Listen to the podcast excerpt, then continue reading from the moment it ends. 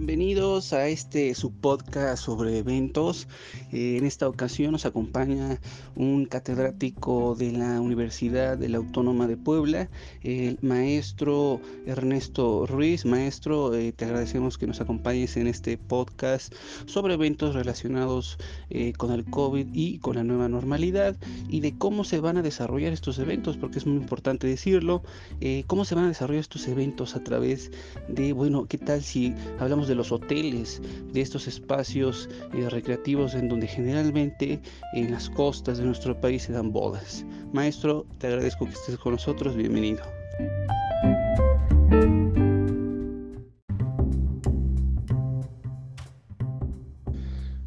¿Qué tal? Muchas gracias, Chef Uciel. Eh, pues antes que nada agradecer la invitación y claro que sí, eh, podemos conversar al respecto. Obviamente es un tema actual, es un tema que nos está, eh, es de interés global y claro que sí, podemos platicarlo.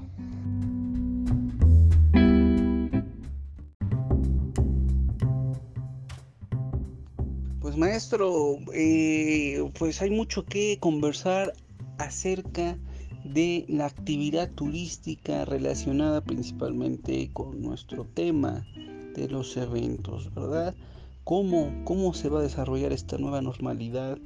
Eh, ¿Qué protocolos son los que van a seguir? Eh, el gobierno, ¿cómo nos va a permitir tener bodas, por ejemplo, en destinos turísticos en donde los espacios ahora serán pues demasiado controlados, ¿verdad? Por las empresas y sobre todo estas empresas, ¿cómo, cómo eh, van a ser un aval ¿Cómo vamos a asegurarnos nosotros, eh, consumidores, por ejemplo, eh, el turista, cómo va a asegurarse de que esta empresa eh, ofrezca servicios turísticos con la nueva normalidad, ¿no? Con la higiene adecuada, con, todos los, con todas las características que ahora, gracias a la nueva normalidad, este, están sucediendo, maestro.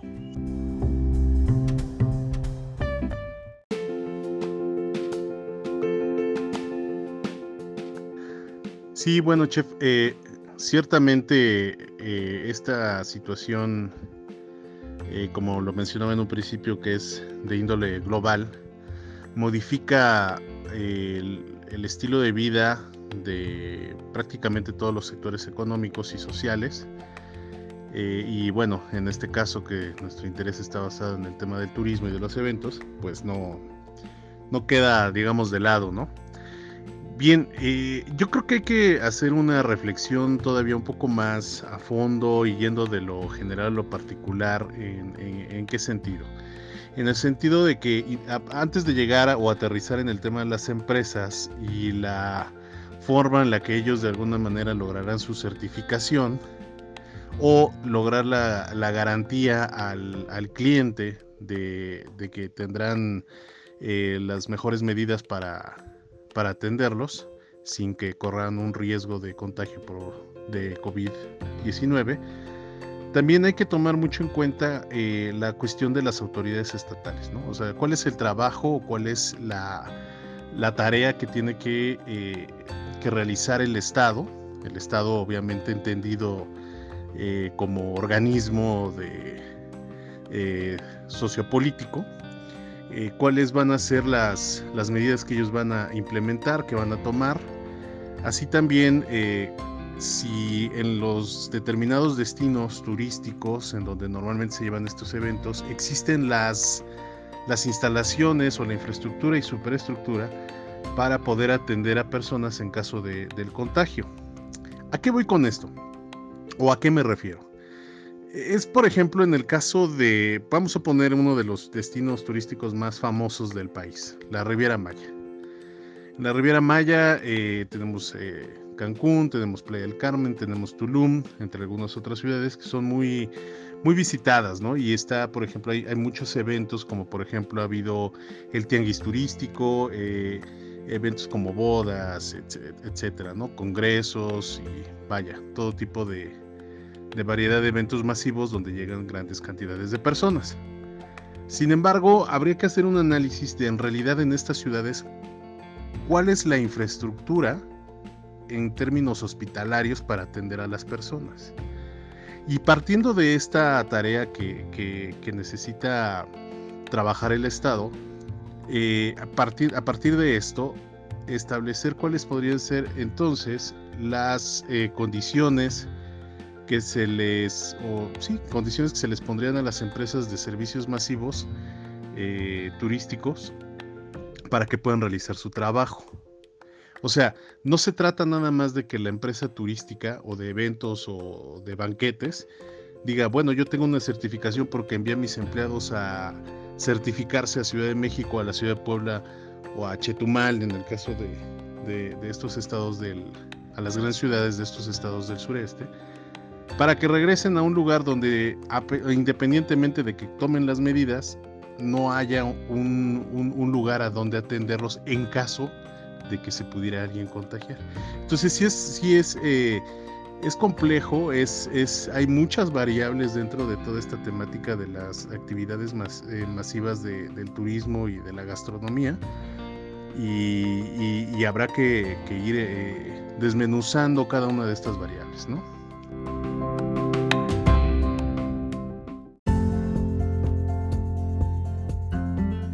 Pues es eh, importante recalcar que en efecto la actividad turística se ha visto verdaderamente afectada por toda la pandemia, pero eh, además de, estas eh, certificaciones que pudieran ofrecer tanto el gobierno como otras dependencias, incluso empresas privadas, eh, ¿Cuál sería en tu contexto en el que vives eh, turístico, en el, eh, cómo sería posible que las empresas regresaran y nos avalaran a nosotros, por ejemplo, en un hotel, en una boda, como invitado, como sí, como un invitado?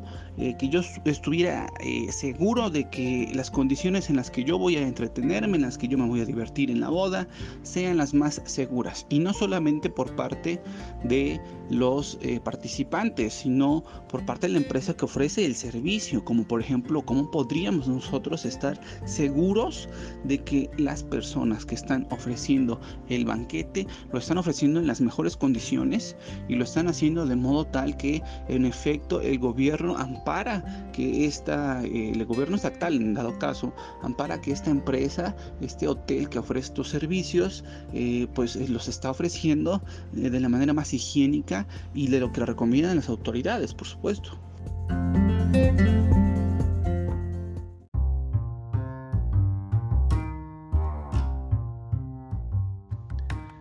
Sí, bueno, es complicado, ya que esto es una, es una cuestión nueva para todos. Si bien eh, a lo largo de la historia ha habido pandemias, ha habido diferentes virus, de los cuales, bueno, la, los sectores sociales geográficos en donde se encuentran han salido adelante. Este es un tema pues bastante complicado, ¿no? Entonces, eh, tu, tu pregunta es sobre la seguridad. Hay una cuestión eh, bastante interesante porque hasta este momento, pues básicamente no hay seguridad. No va a haber seguridad hasta que exista una vacuna. Incluso estaba leyendo en la mañana que, que aunque se pueda desarrollar esta vacuna, existe la posibilidad de que se requieran varias dosis de la vacuna antes de eh, considerar que una persona está completamente inmune al COVID-19.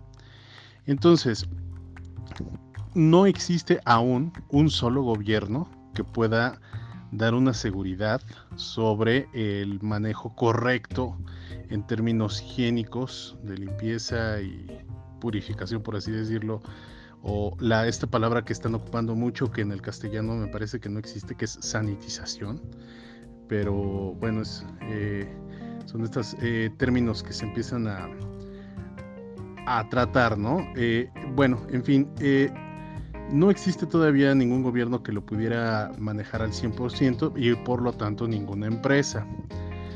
Sin embargo, yo creo que una de las formas, desde mi punto de vista, es que en algún momento pudiera desarrollarse una prueba rápida de COVID-19. Es decir, en este momento la prueba de COVID-19 es una prueba que es eh, por medio de fosas nasales y bucales, la cual el resultado tarda aproximadamente unos 48 horas para que te pudieran dar un resultado mínimo. Entonces, una tal vez una de las maneras es que eh, se pudiera, eh, ¿cómo decirlo?, eh, desarrollar una prueba rápida en la que de manera momentánea se pudiera decir si la persona tiene COVID-19 o no. ¿Por qué? Porque en el caso de los eventos, que es el, tema en el que nos estamos refiriendo, de esa forma, tal vez la, prueba rápida, tal vez podría ser por medio de, la, saliva, eh, no sé, cuestiones a lo mejor de alguna mucosidad eh, por parte de la parte nasal, eh, que se pudiera decir si la persona está infectada o no para ver si puede ingresar o no al evento. Entonces yo le apostaría en este momento a que se pudiera desarrollar bien una prueba rápida de COVID-19 mientras se, logra eh, la producción eh, o la generación de, una vacuna adecuada eh, que con una sola dosis pudiera lograrse una inmunidad en, las personas. Y obviamente que esta prueba y la vacuna pudiera estar al alcance de cualquier persona en cualquier lugar del mundo. De esa forma las empresas tendrían o podrían generar una mayor seguridad para los clientes y, la realización de, estos eventos. Por ahora, desafortunadamente, no existe ni una ni otra, ni una prueba rápida ni una vacuna. Entonces hay que esperar, hay que esperar a que los expertos, los laboratorios a nivel mundial logren este desarrollo de, de medicamentos y de tecnología para que eh, en cierto momento la actividad turística pudiera regresar a, a lo más normal que conocemos, por así decirlo, en cuestión de, actividad. Eh, desde mi punto de vista, no creo que vuelva a ver, volvamos a ver una normalidad a la que estamos acostumbrados. Yo creo que las cosas van a cambiar.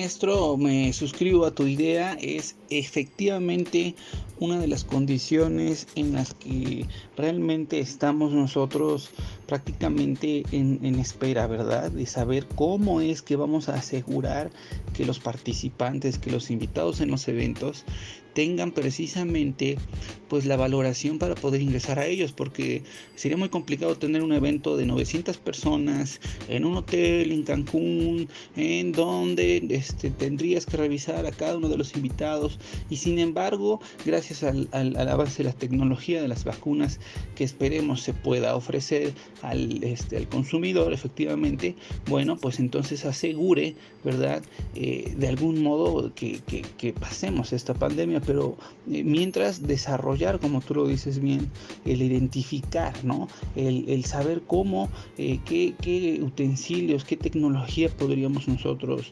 obtener para eh, que en los eventos, en el momento, en el momento perdón, de ingresar al, servicio, a, la parte del comedor, bueno, pues la gente pues los identificáramos, ¿no? Quiénes son los que tienen características similares a las de COVID-19 y entonces permitirles o no el acceso y por supuesto este, esto obviamente va a cambiar completamente y si no es que va a ocurrir ya en este par de meses que vienen este, precisamente todo lo relacionado con el consumo de alimentos y bebidas en restaurantes este, en toda la parte turística que comprende eso bueno pues va a ser completamente diferente como bien lo indicas y preguntarte esto no esta parte es crees que hay, haya un eh, decremento o un incremento en todo este aspecto turístico para el eh, para los eventos para para el desarrollo de estos eventos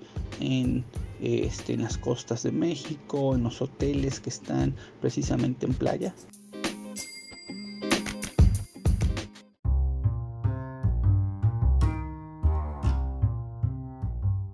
Sí, bueno, fíjate que he leído algunos artículos en el que diferentes expertos hablan sobre el tema, ¿no? insisto, hay que dimensionar e, este, este tema un poquito como todavía más allá en términos de lo general. Y es que ciertamente, por lo menos en México, la actividad turística es el tercer generador de divisas a nivel nacional.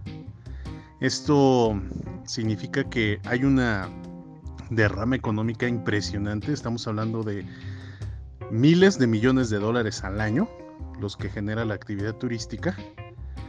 Pero eh, eh, a partir de esto, de, este, de, este, de esta situación, urge, obviamente, que se reactive esta actividad porque eh, eh, un muy buen porcentaje de las personas que están empleadas a nivel nacional tienen que están directamente relacionadas con la actividad turística o indirectamente relacionadas con la actividad turística, porque también hay este caso, por ejemplo, de los proveedores, etcétera, ¿no? A veces, a veces pensamos en, en la cuestión de los eventos y solamente nos, nos estamos imaginándonos un salón o un centro de convenciones donde solamente hay personas que tienen, que están trabajando en la cocina, que están trabajando en el servicio, que están trabajando en cuestiones administrativas, etcétera, pero también recordemos que muchos de los proveedores terminan siendo afectados con toda esta situación. Bien, yo creo que esta podría ser una oportunidad importante que valdría mucho la pena rescatar y eh, analizar, mejor dicho, con respecto a romper el paradigma de la centralización de la actividad turística. Es decir, eh, hablas, por ejemplo, de las costas, ¿no? Hay, eh, México es un país que afortunadamente tiene mucha riqueza natural y cultural a lo largo y ancho de todo el territorio nacional. Entonces hay sitios turísticos en prácticamente todos lados. Sin embargo, eh, se centralizan en, muy, muy, especialmente en el tema de las costas, ¿no? O sea, me hablabas de Cancún, puede ser Acapulco, puede ser Puerto Vallarta, Mazatlán, etc. Yo creo que esta podría ser una oportunidad para que el nuevo producto turístico, que es un todo, es un conjunto de, de, elementos en el que se involucran todos los actores, infraestructura y superestructura de un territorio, esta es, e, esta es una oportunidad para, para que el, el, el, nuevo producto turístico eh, abarque otro tipo de territorios y no centralizar única y exclusivamente los eventos masivos en ciertos lugares, sino eh, poder lograr una, eh, ¿cómo decirlo?, una diversificación de, sitios donde también eh, se vean beneficiadas las comunidades, el sector social, con nuevas actividades turísticas. Por ejemplo, eh, los pueblos mágicos. Los pueblos mágicos va cierto tipo de turismo. No estoy hablando de que en un lugar como un pueblo mágico se hagan eventos masivos de mil, dos mil, tres mil personas, ¿no? Pero sí podríamos ocupar algunos otros territorios en, el país para, la realización de eventos. Y esto lo, lo, comento para evitar precisamente que haya demasiada concentración de personas con diferentes tipos de eventos en unas solas, en, pocas fechas. Entonces es porque eso de alguna u otra forma eh, generaría el, el, riesgo, amplio riesgo del contagio de COVID-19, que este, que es el virus que estamos, del que estamos hablando ahorita, pero no sabemos, más adelante, ojalá y no, pero podrían surgir nuevas eh, enfermedades, nuevos virus, y esto es una lección que nosotros tenemos que aprovechar. Entonces, pues, eh, sobre tu pregunta original, si considero que va a aumentar o a disminuir la actividad turística, desde mi perspectiva, creo que va a, va, va a intentar mantenerse a como lo conocíamos antes. Sin embargo, eh, las nuevas opciones a, que, a, las que nos vamos a tener que, que adecuar es que se, se, ofrezca mayor oferta en cuestión de lugares para hacer este tipo de eventos. Es decir, que a lo mejor ya no haya tantos eventos en, un conjunto de fechas, en un solo lugar, y que se intente diversificar, ampliar la oferta e incluso podríamos hablar de la temporalidad, ¿no? Mucho tiempo se habla de la temporada alta y la temporada baja. Tal vez esta podría ser una opción o una oportunidad para analizar que todo el año sea temporada media, por así decirlo, para que eh, se puedan eh, a realizar eventos durante todo el año y no solamente en una sola fecha. creo que por ahí podría ser una de las opciones y una de las oportunidades que tendrían tanto los empresarios como el Estado y los ciudadanos para aprovechar de alguna manera esta situación y también eh, obviamente pues evitar un poco la centralización de todos estos eventos y lograr que se amplíe la oferta en otros territorios del país.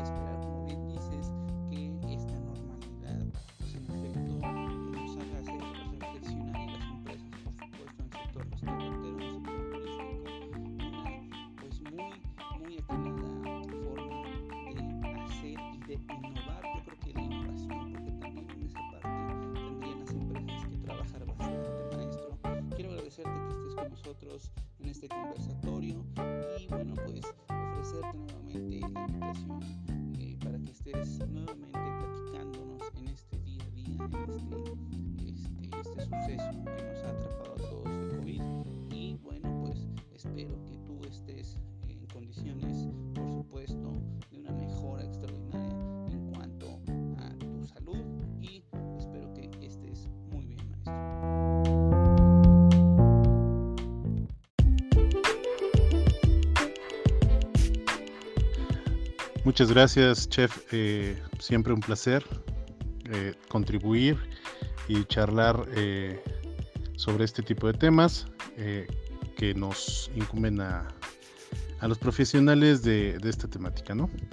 Y pues nada, de nuevamente agradecerte la invitación para, para esta conversación.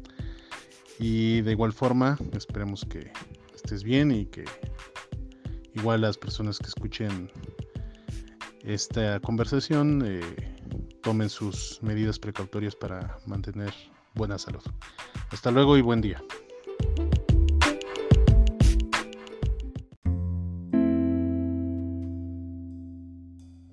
Amigos, no me queda nada más que agradecerle su atención y agradecer al maestro Ernesto su tiempo por esta tan muy detallada explicación de lo que está pasando en la actividad turística relacionada con los eventos y los invito a que nos continúen escuchando en este podcast de eventos a gran escala que tiene como referencia por ahora la noticia del COVID-19 y todo lo que nos está afectando de acuerdo al área de alimentos y servicios. Les agradezco mucho su atención, soy el Chef Fusiel y los veo en la próxima ocasión. Muchas gracias.